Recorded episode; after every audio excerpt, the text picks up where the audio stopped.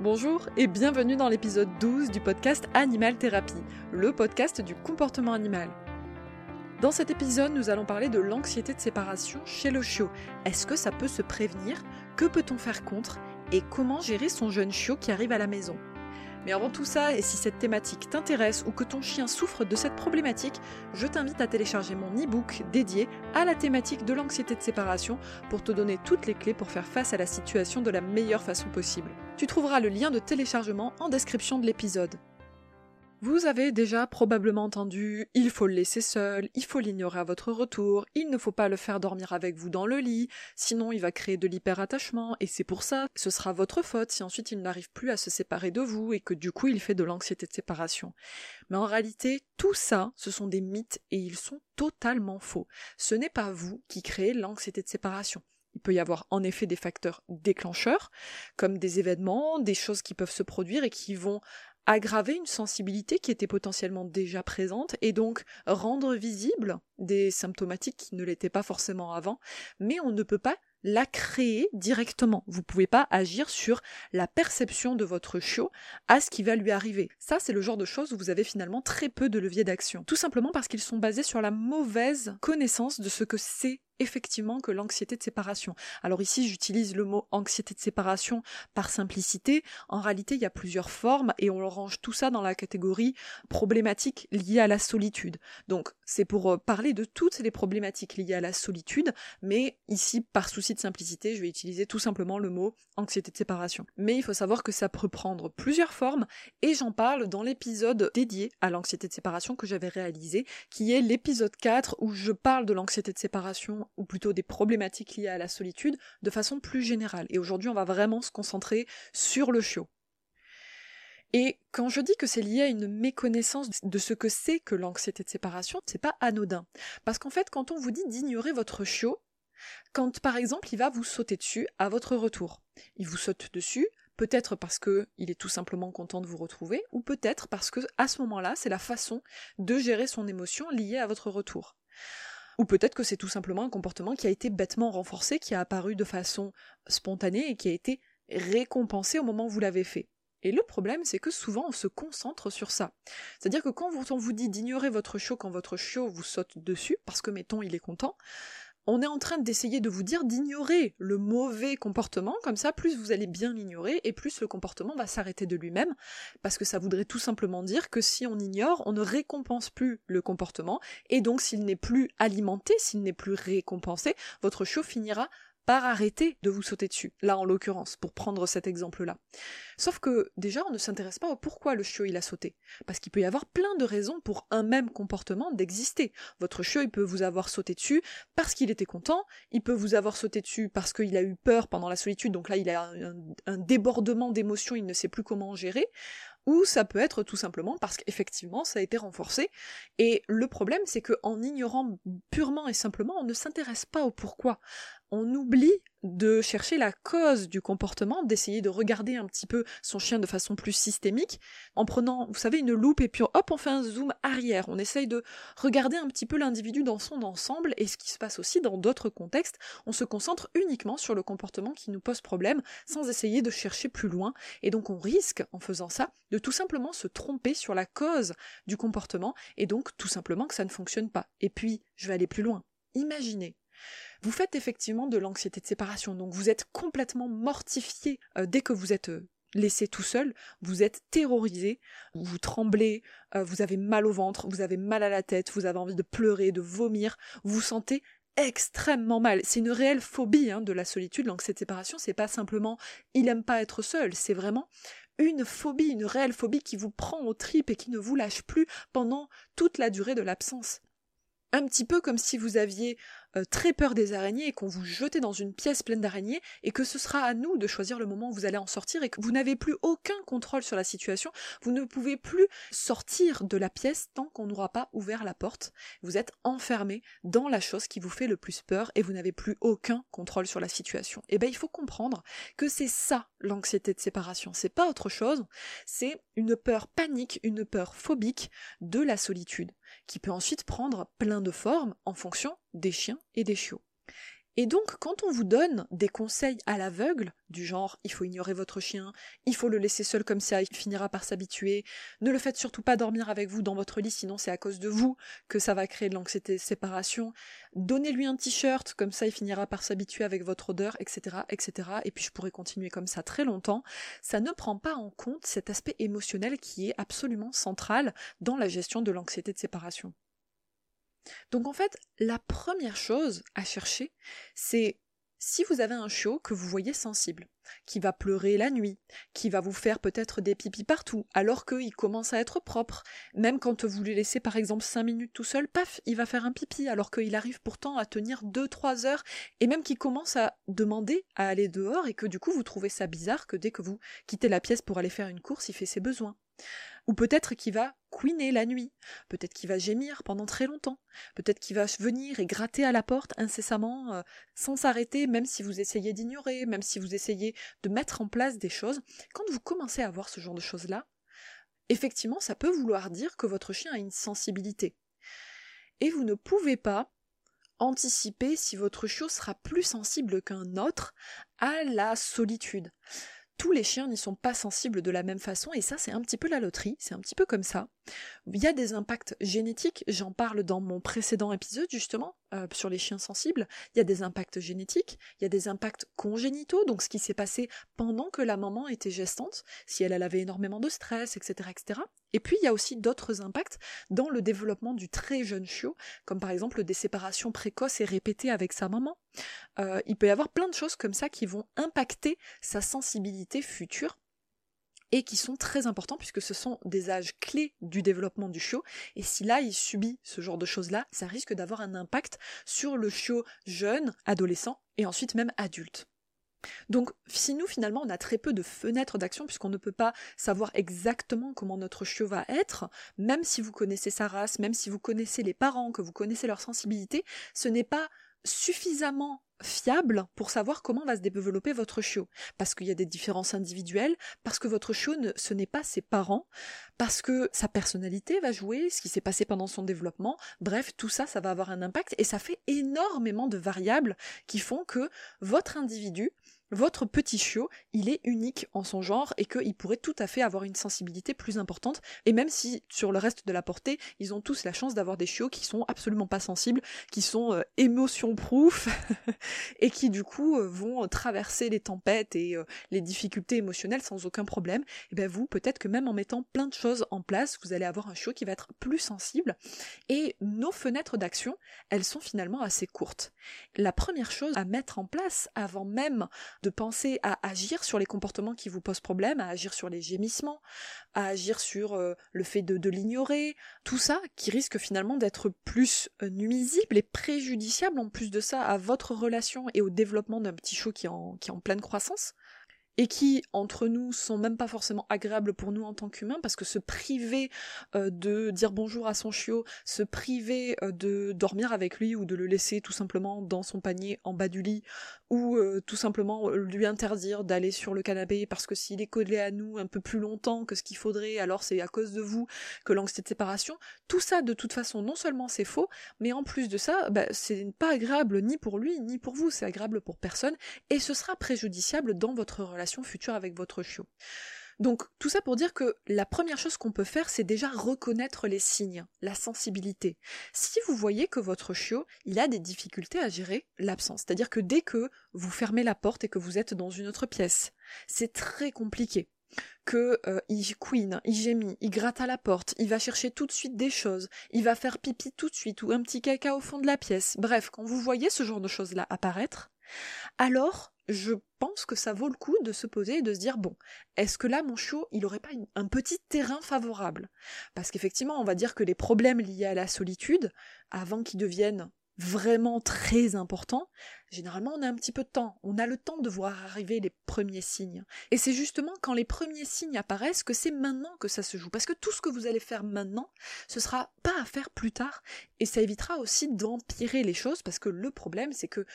une sensibilité qui n'est pas prise à temps et que on va empirer en mettant en place des choses basées sur, euh, ben, sur des mythes ou sur des croyances, ça risque tout simplement d'amener son chiot à être confronté de plus en plus à sa pire crainte et donc de se sensibiliser de plus en plus à la séparation, d'y être de plus en plus sensible, donc en avoir de plus en plus peur et finalement avoir aussi une augmentation des symptômes qui sont problématiques. Si moi, à chaque fois que je suis jetée dans une pièce pleine d'araignées, alors que disons c'est ma phobie,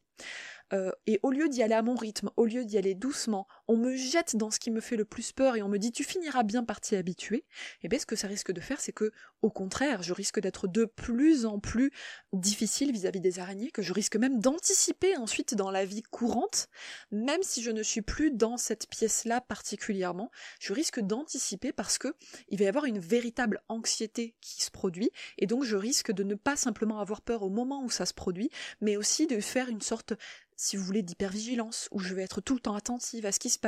et je vais regarder à chaque fois les coins des murs pour voir s'il n'y a pas une araignée qui va apparaître, et je vais finalement être constamment, constamment soumise à un stress, et c'est ce qu'on appelle finalement le stress chronique, et c'est précisément ce qu'on veut éviter. Ça veut dire que finalement, la première chose que vous pouvez faire, c'est déjà savoir que ça existe, qu'il y a des chiots qui sont plus sensibles que d'autres et que vous n'êtes pas responsable de ça. Et reconnaître ces signes-là, donc essayer d'apprendre à lire le langage corporel de votre jeune chiot, Essayez de contextualiser systématiquement à quel moment apparaissent les comportements problématiques. Est-ce que c'est un peu tout le temps ou est-ce que c'est uniquement quand je suis absent de la pièce, que ce soit pour aller aux toilettes, pour aller m'enfermer dans mon bureau ou dans ma chambre, ou que ce soit pour partir par la porte d'entrée? À quel moment ça apparaît? Est-ce que c'est plus avec une personne dans la famille particulière ou est-ce que c'est avec un petit peu tout le monde? Et on va dire que vous allez conduire une sorte de petite évaluation tout simplement pour voir où est-ce que votre chiot est sensible et comment mettre en place une protection qui soit efficace. Parce que la première intention, avant même de vouloir traiter le problème, c'est déjà de protéger son chien. Et surtout de le protéger du stress toxique. Donc le stress toxique, c'est un stress qui est absolument ingérable pour l'individu, qui n'arrive plus à gérer. Il est complètement englouti par ces émotions qui débordent. Là, le cerveau est complètement court-circuité. Et le problème de ce stress toxique, c'est que à force de répétition, et ben souvent on travaille, on va faire une course, on expose son chien systématiquement au-delà de ce qu'il est capable de gérer. Ça risque de créer du stress chronique, et donc ça risque d'être encore pire pour les fois prochaines, c'est-à-dire que votre chien arrivera à de moins en moins tolérer les absences. Disons qu'au départ il commençait à couiner à 5-10 minutes, et eh bien petit à petit il va commencer à couiner à 2 minutes, puis à 1 minute, puis ensuite il va couiner dès que vous approchez de la porte, puis ensuite il va couiner quand vous commencez à mettre les chaussures, puis ensuite il voudra vous empêcher de sortir ou essayer de passer en même temps que vous, et vous allez devoir vous battre pour sortir de chez vous sans que votre chiot tente de s'échapper, etc., etc. On voit une espèce d'escalade, c'est-à-dire que plus on confronte son chien à euh, sa pire crainte, et de la mauvaise façon, c'est-à-dire en, en l'immergeant dans le problème, et plus il y a de risques que la sensibilité augmente et que donc ça empire avec le temps. Donc c'est pour ça qu'en fait la première intention, avant même d'envisager de régler les symptômes, parce que c'est pas les symptômes qu'on veut régler finalement. Nous ce qu'on veut régler c'est le fait que l'absence n'est plus un problème. Et la première chose qu'on va faire avant même d'envisager de régler ça, c'est déjà dans un premier temps de le protéger de ce stress. Parce que le problème, c'est qu'un stress toxique qui a été ressenti de façon répétée, notamment dans les phases de développement du chiot, va avoir tendance à avoir un impact beaucoup plus important sur ce jeune chiot-là, et donc durer dans le temps, dans la vie du chien ensuite adolescent et ensuite adulte. Et plus notre chien aura été confronté à tout ça en étant jeune dans des phases de développement critiques, donc les périodes sensibles notamment du chiot, et plus il y a de chances qu'à l'avenir il y soit particulièrement sensible et que ce soit encore plus difficile de l'apaiser face à, euh, là en l'occurrence, la solitude. Et donc c'est pour ça que c'est super important déjà de reconnaître les signes, de savoir que ça existe, parce que souvent on n'en parle pas forcément alors que c'est super important, et de le protéger. Et pour le protéger, quoi de plus simple que de tout simplement ne pas l'exposer? Si il est euh, avec vous dans votre pièce, eh ben tout simplement laissez-le. Ne vous dites pas il faut absolument l'entraîner à être seul, donc je vais fermer la porte pendant que je reste moi dans ma chambre ou dans mon bureau. Encore une fois, c'est même pas agréable pour vous, c'est-à-dire qu'en plus de ça, vous allez le faire parce qu'on vous l'a dit, et c'est même pas agréable pour vous et encore moins pour votre chien. Et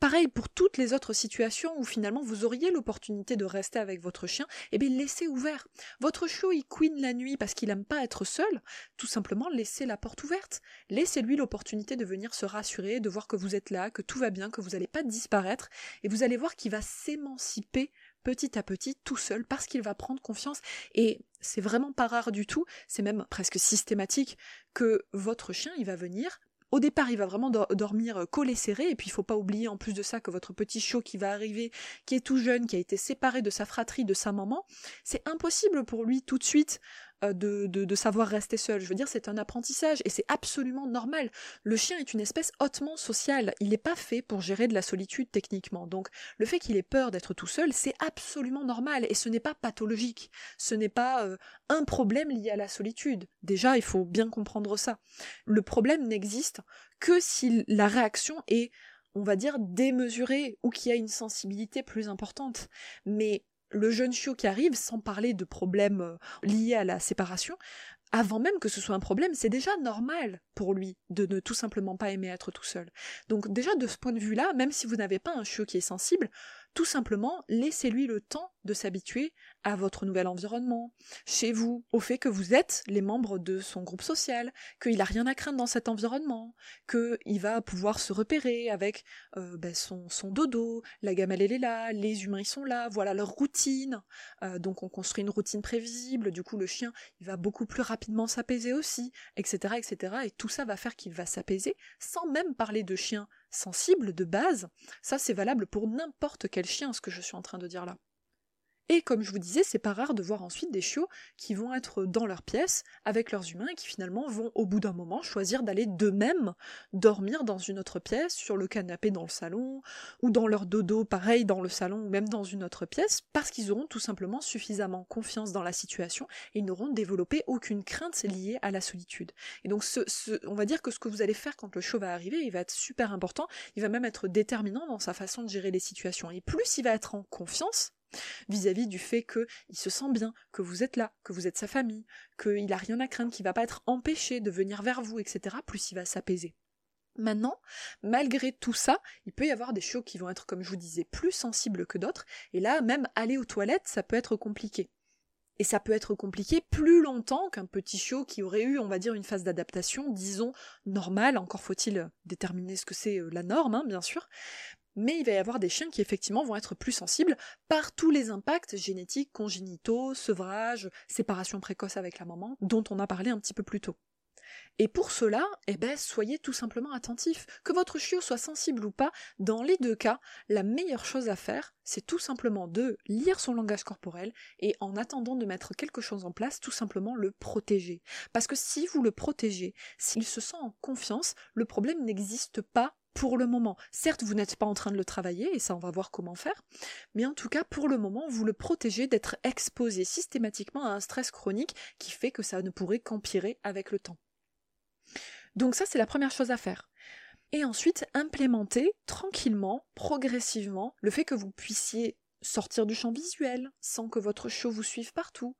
au départ peut-être sur des répétitions extrêmement courtes. Et moi ce que je peux vous recommander, si jamais vous voyez que vous avez un chiot ou simplement le petit travail de solitude ne suffit pas, c'est tout simplement de vous faire suivre pour vous assurer d'avoir le meilleur démarrage possible et l'implémenter aussi de la bonne façon. Parce qu'il n'est pas rare d'avoir des chiots qui sont particulièrement sensibles et qui déjà, à 4 mois, ont des problématiques liées à la solitude. Donc c'est pas rare, ça arrive, et dans ce cas-là, la meilleure chose à faire, c'est tout simplement de se faire suivre parce que les protocoles liés à la séparation sont pas tout à fait les mêmes que sur des chiens adultes. Ils sont adaptés aux jeunes chiots pour leur permettre d'avoir une progression la plus harmonieuse possible. Et donc la meilleure chose que je puisse vous recommander, c'est tout simplement de vous faire suivre par un professionnel qui est certifié en anxiété de séparation pour vous assurer d'avoir le suivi le plus poussé et le plus pointu possible et ensuite du coup pouvoir être beaucoup plus tranquille à mesure que le chien va grandir. Maintenant, est-ce que si vous faites tout ça, donc si vous protégez votre chien, si vous essayez d'implémenter la solitude petit à petit, euh, je ne parle pas de si vous faites un vrai protocole bien sûr, mais si vous faites les choses petit à petit à votre rythme et que vous essayez au mieux de suivre le rythme de votre jeune chiot, est-ce que c'est une garantie que votre futur adulte ne fera pas d'anxiété de séparation ou, encore une fois, de problématiques liées à la solitude? Et j'aurais tendance à dire que non, ce n'est pas une garantie. Parce que si vous avez un chiot qui n'est absolument pas sensible, alors il y a toutes les chances que ça se passe très bien, vous l'aurez protégé jeune, il sera confiant, il n'aura pas été soumis à un stress, à un, stade de développement absolument euh, euh, sensible, et donc il y a de très fortes chances qu'il ait une meilleure résilience en grandissant, que du coup il n'y soit pas sensible en grandissant parce qu'il n'a pas été particulièrement exposé, etc., etc. Mais si vous avez un jeune chiot, ou un futur adulte qui a déjà une petite sensibilité, alors il est tout à fait possible que, et ça c'est malgré tout ben, les choses les plus difficiles qu'on ne maîtrise pas, que cette petite tendance qui est là, qui est en sommeil, elle se réveille ben, en fonction des expériences du chien dans sa vie. Et donc que par exemple vous avez un chien qui a un certain âge. Pourquoi? Parce que ben, je sais pas moi, vous avez euh, subi euh, euh, un divorce, un déménagement, vous avez eu énormément de changements dans votre vie, vous avez eu un changement de routine aussi, parfois les changements de travail, donc du coup avoir un changement de d'horaire, des décalages ou des choses qui ne sont plus aussi timées que ce qu'il a pu être à un moment donné dans la vie du chien. Et eh bien à ce moment-là, ça déclenche une détresse vis-à-vis de la solitude. Et ça, c'est absolument pas le genre de choses que vous pouvez anticiper. Même en essayant d'avoir à 100% fait ce qu'il faut, vous aurez mis vraiment toutes les chances de votre côté, évidemment, mais ça ne veut pas dire que ça vous prémunit de tout ce que votre chien, sensible, là en l'occurrence je parle d'eux, va euh, percevoir vis-à-vis des situations ou des changements euh, dans la vie, hein, je veux dire, c'est la vie, c'est-à-dire que ça c'est pas des choses qu'on maîtrise, déjà pour nous en tant qu'humains, c'est pas forcément agréable, mais imaginez pour nos chiens pour nos chiens sensibles qui plus est.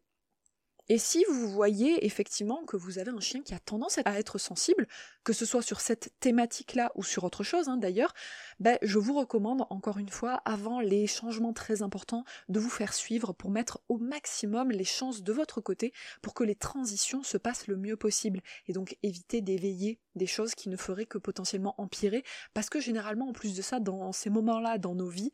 ben, je veux dire on est très occupé et parfois on ne les voit pas les signes parce qu'en plus de ça on considère ça comme étant acquis vu que ça fait euh, des mois, euh, un an, deux ans, trois ans, quatre ans que tout se passait bien pour notre chien à ce niveau-là et donc on a un changement de vie, un événement, quelque chose qui va peut-être réveiller une petite sensibilité, réveiller du stress et qui va avoir un impact ensuite sur différents aspects de sa vie et ça peut aussi avoir un impact sur sa gestion de la solitude alors que c'était potentiellement inattendu. Et à cette écoute-là, je suis sûre qu'il y a peut-être déjà des personnes parmi vous qui se reconnaissent parce que j'en connais pas mal et c'est totalement euh, cohérent. C'est-à-dire que ça fait sens si on avait déjà détecté que notre chien avait une petite sensibilité. Alors du coup, en disant tout ça, on peut se poser la question légitime, est-ce qu'on peut vraiment dire qu'on peut prévenir l'anxiété de séparation? Et est-ce que ça vaut le coup de mettre en place bah, le fait de protéger son chiot, de s'embêter à bah, passer du temps avec lui,